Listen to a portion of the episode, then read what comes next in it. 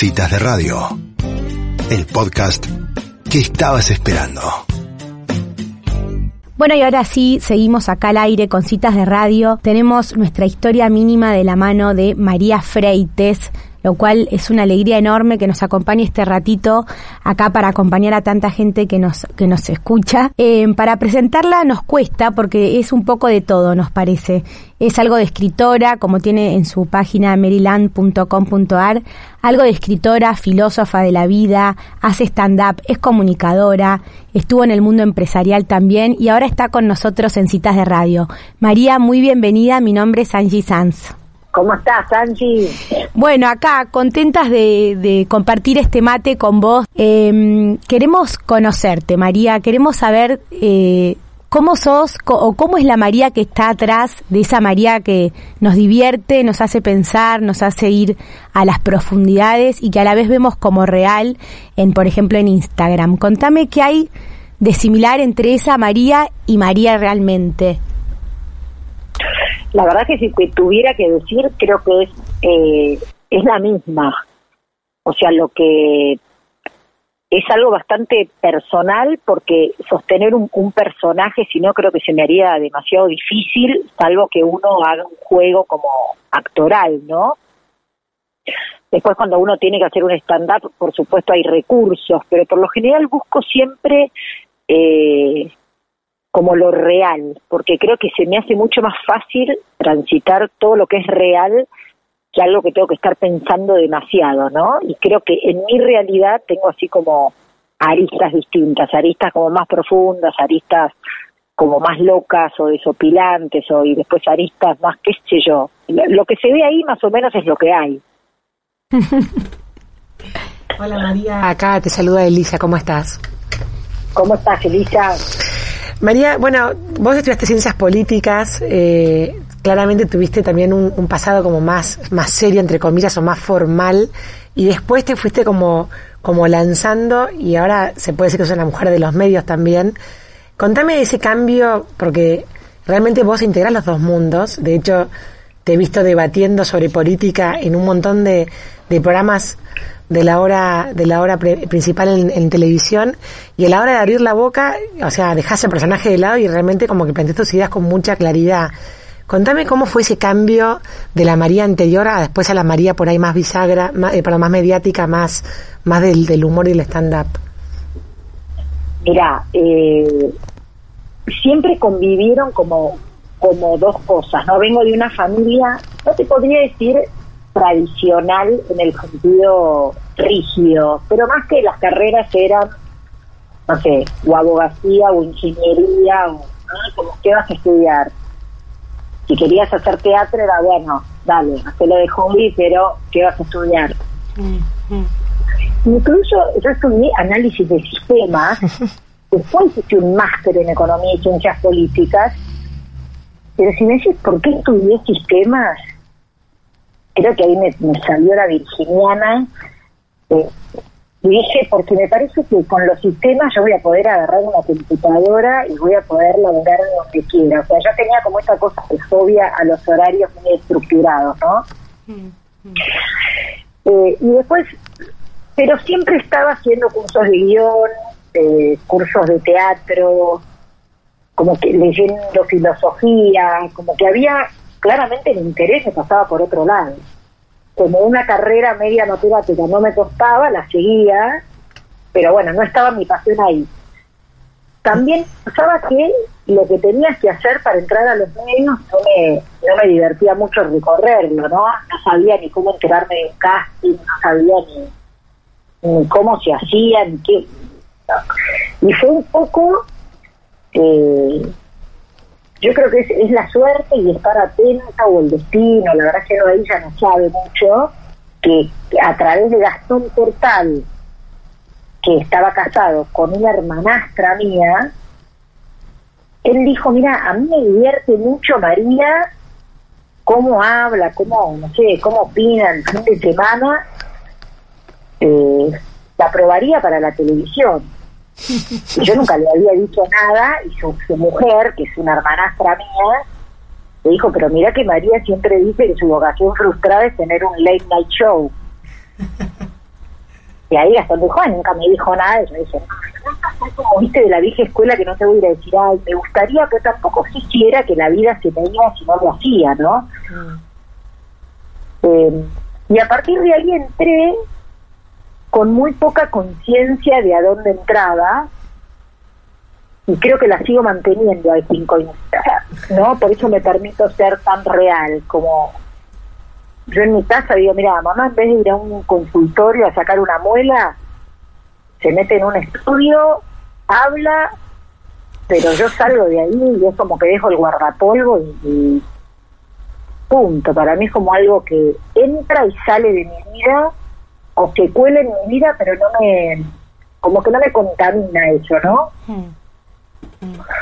El, el cambio, si me decís, eh, fue como, fue dándose, y no lo pensé demasiado, fui caminándolo con, con prudencia, con sabía, con más prudencia, y en un momento sí dije, ah, pertenezco al medio, ya, ya sé que pertenezco a esto, ¿no? Como que esto sí es lo mío. María, vos sabés que cuando te escucho hablar, nosotros em, tenemos un columnista en, en, otra columna que es Pensando en Familia, que es el psicólogo Matías Muñoz. Él habla mucho de un concepto. Lo máximo, lo máximo. Él nos habla mucho de un concepto de Ken Robinson que se llama el elemento, ¿no? Como ese, esa, ese entre comillas, talento o, o, lo que hace que una persona brille naturalmente y saque como su mejor versión. A mí me da la sensación, viéndote, por ejemplo, en el Filosofanding, que realmente lo espero, como el, que, el de hoy que estoy esperando, eh, realmente se siente que ese es tu elemento. ¿Vos lo sentís así? Sí. O sea, más allá del filosofanding o la conducción o una entrevista, hay algo que te brota sin esfuerzo, que es tuyo, como que, que, que llegaste ahí y decís, esto es propio. Sí. Esto es propio, me, me, me puede cansar hacer un filosofanding, a veces Sí. lo, lo, lo padezco en el sentido que me cansa, porque digo, para, ¿cómo explico esto que quiero decir? Y no me baja como la frase, ¿no? Pero es algo que, que, no sé, brota, es como algo que brota, y cuando se te pasa el tiempo y, y no hay esfuerzo, ese esfuerzo que, que pesa, hay un esfuerzo que, que es normal y un esfuerzo que como que as- eh, no es el que asfixia, es el esfuerzo que está bueno, Sí. que forma parte. Sí, creo que hay algo que también yo lo busco a través de los filosofandings, que es encontrarte, porque cuando te encontrás, la libertad que sentís, como la liviandad que sentís, es alucinante. Sí, en realidad es, es eso, como vos decís, como se te ve una persona que vive en su elemento, independientemente de la sección que sea, ¿no? Filosofanding o lo de las recetas que haces o, bueno, las miles de cosas que haces, se te nota en tu elemento y la verdad que eso se transmite o pasa a la pantalla.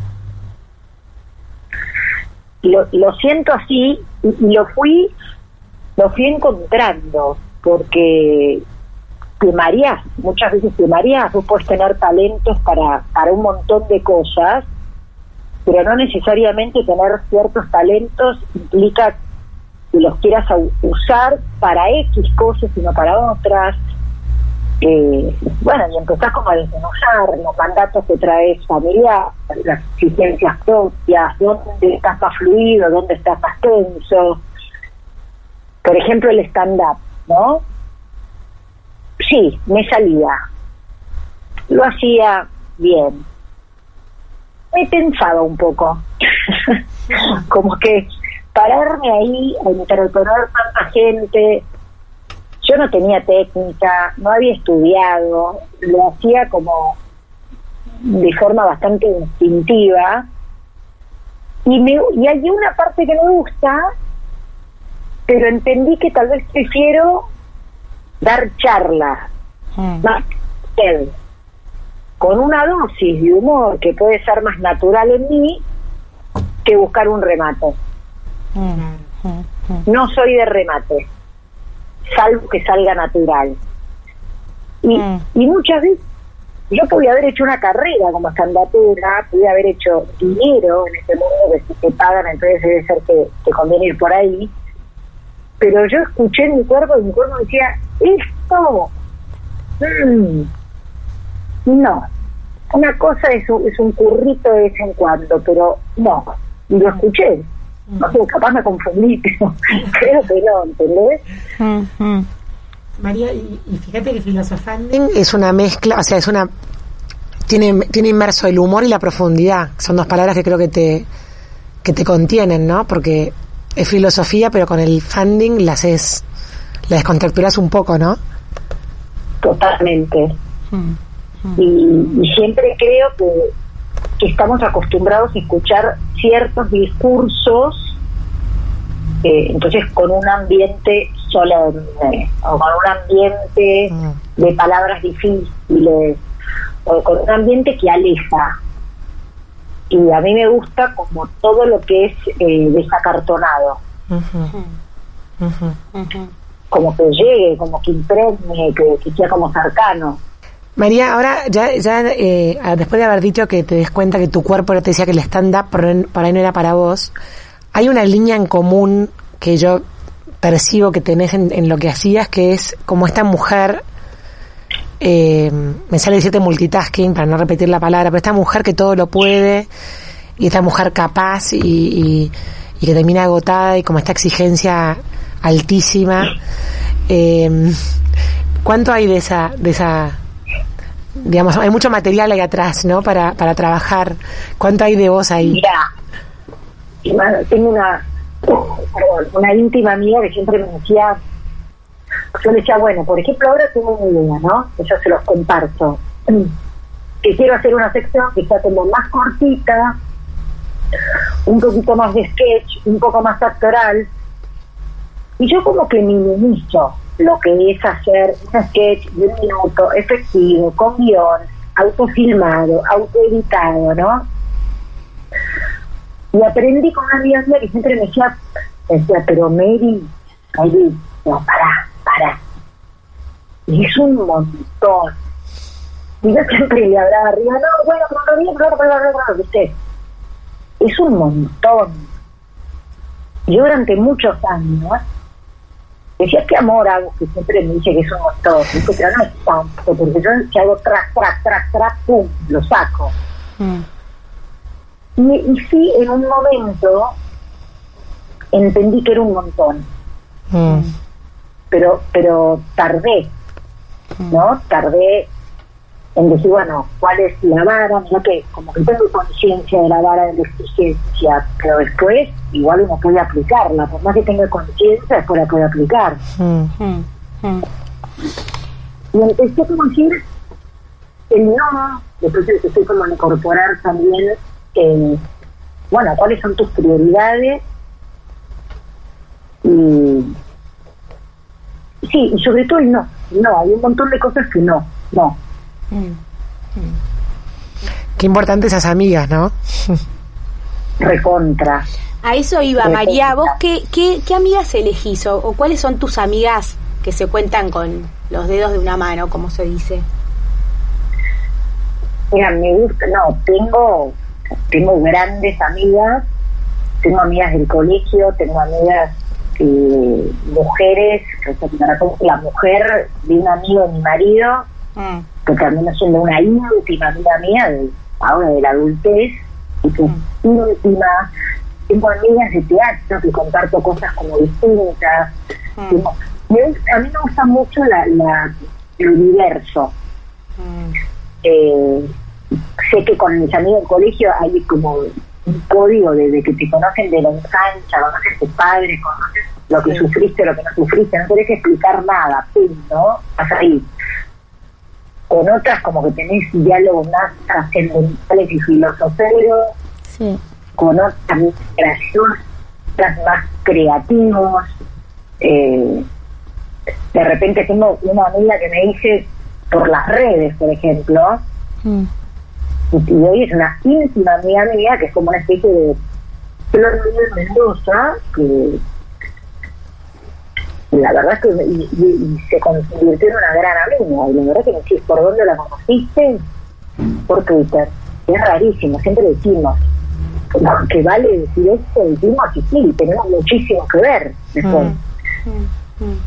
O sea que de repente hoy, hoy tengo, eh, por ejemplo, una persona que hace poco, hace un mes, empecé a trabajar algunos filosofales con él también es un psicólogo filósofo que, que conocí por las redes y que nos llevamos bien. Bueno, son como, más allá de que no es la, amistad, es gente con la que compartís tu vida y compartís eh, temas que te importan. A mí reflexionar eso es algo que me gusta hacer, ¿no? que disfruto hacer. Sin duda. O sea que la amistad para María es algo importante en el día a día. Sí, recontra. No soy, no soy, eh, por ejemplo, mis íntimas amigas somos todas de muy poco reclamo, de casi cero.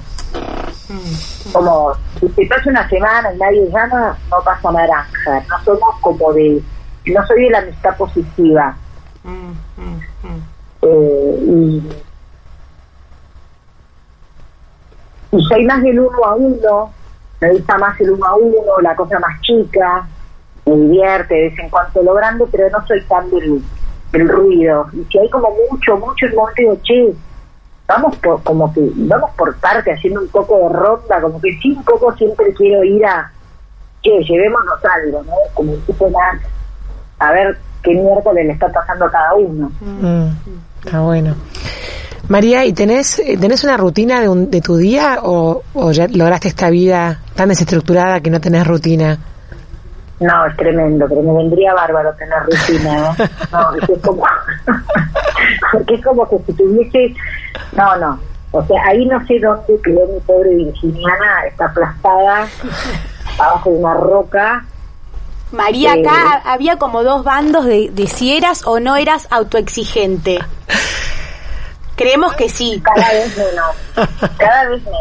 Gracias a Agus, cada vez menos.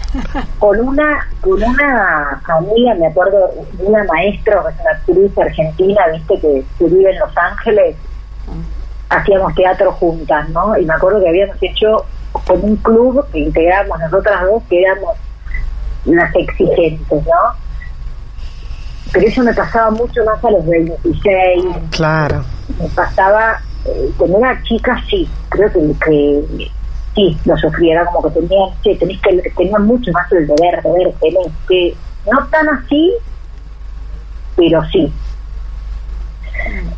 Después, eh, con la maternidad también te pasa algo que, bueno, no sé, soltás todo, tu ombligo queda como no sabes ni dónde, si tenés ombligo, ombligo, te dice como muy animal, como que ahí me entrego mucho y se rompe todos los esquemas. Mm. Mm.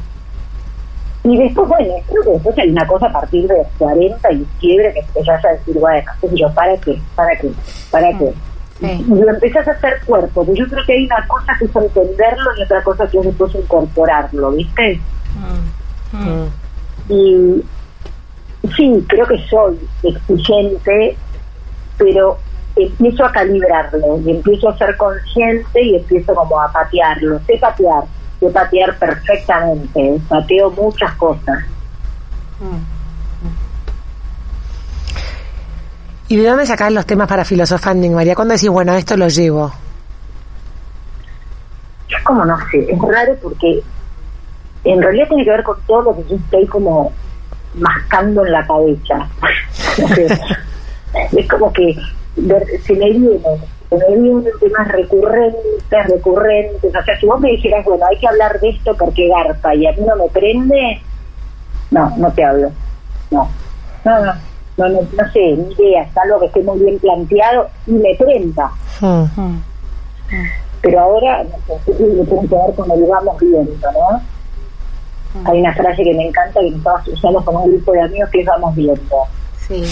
Que tiene que ver con apelar más a la no planificación, como a, a la improvisación, no sé, los músicos que empiezan como a improvisar y que en realidad confían más en algo que tiene que ver con un instinto, ya con lo sembrado, y como, ahí estoy como con esto, ahí, tengo el rulo, y, y, empiezo a pensar, y empiezo a escribir como aristas de este tema que me hacen sentido, y después la verdad es que hay un montón de, gente, no es que Ezequiel Borenstein, que estoy empezando a trabajar, o Manuel, que es un argentino que vive en Barcelona, como que gente con la que converso, y capaz te dicen, Mary, lees este autor, lees este poema, lees tal cosa. Entonces, eh, Ezequiel me decía, mira, vos sos como una abeja que da a una flor, una flor, una flor, una flor, después haces un miel. Creo que eso es una definición que me, que me cabe. Mm, mm. María, la última para, para cerrar y sacándote un poco de estas preguntas más personales, me interesa conocer tu opinión sobre la exigencia que existe en las redes, sobre todo veníamos hablando de la exigencia que hay para, para muchas mujeres en el Instagram, ¿no? Como con muchos tips y mucha cosa e indicación de la mejor madre, la, casa decorada, la ropa, el cuerpo. Eh, ¿Cuál es tu opinión de esa exigencia? ¿La ¿Crees que es así? Mira, eh, es un tema que para mí es un tema fundamental que uno tiene que ir, que es cada vez vamos a tener más acceso a todo en cuanto a información. Más acceso, cada vez más. Ese es como lo que se nos viene, es tú eres, pum, lo vas a tener.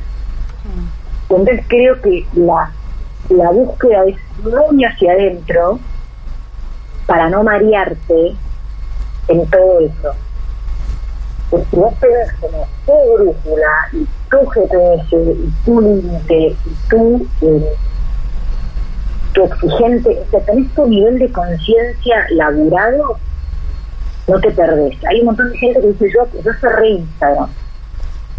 Bueno, es una forma, de mi fondo está bien, me di cuenta que no lo manejaba. Pero creo que a mí hay algo que me, me tiene como también bastante copada, que es el tema de ampliar la conciencia, en lo que como, en los pensamientos que tengo en el cerebro, en lo que digo, en lo que hago, en lo que enseño a mis hijos. Y entonces, en eso está ese Instagram que vos puedes mirarlo, yo siempre digo como si fueses un observador de una película de cine. Y no te metes adentro, la mirada de afuera y esa, ¿no? Y le pones conciencia entonces te desapegas de eso que te generó, que te generó una ansiedad, que te generó una... te desapegas, porque te pones distancia, ¿viste? Mm, mm, mm. Tienes que tener muy claro quién sos y, y te mareas. Tal cual, tal cual. Bueno, María, muchísimas gracias. La verdad que muy interesante hablar con vos, conocerte un poco más. Y bueno, te seguimos con nuestra propia brújula, te seguimos en Instagram, así que gracias por todo lo que nos aportás y por estos minutos con citas de radio. No, al contrario, lo más, dieron así, les dieron como que más del colegio. bueno, María, hasta, hasta siempre. Dale, hasta luego. grandote. Muchas gracias. Chao. Bueno, interesante nota acaba de pasar en una historia mínima de la mano de María Freites.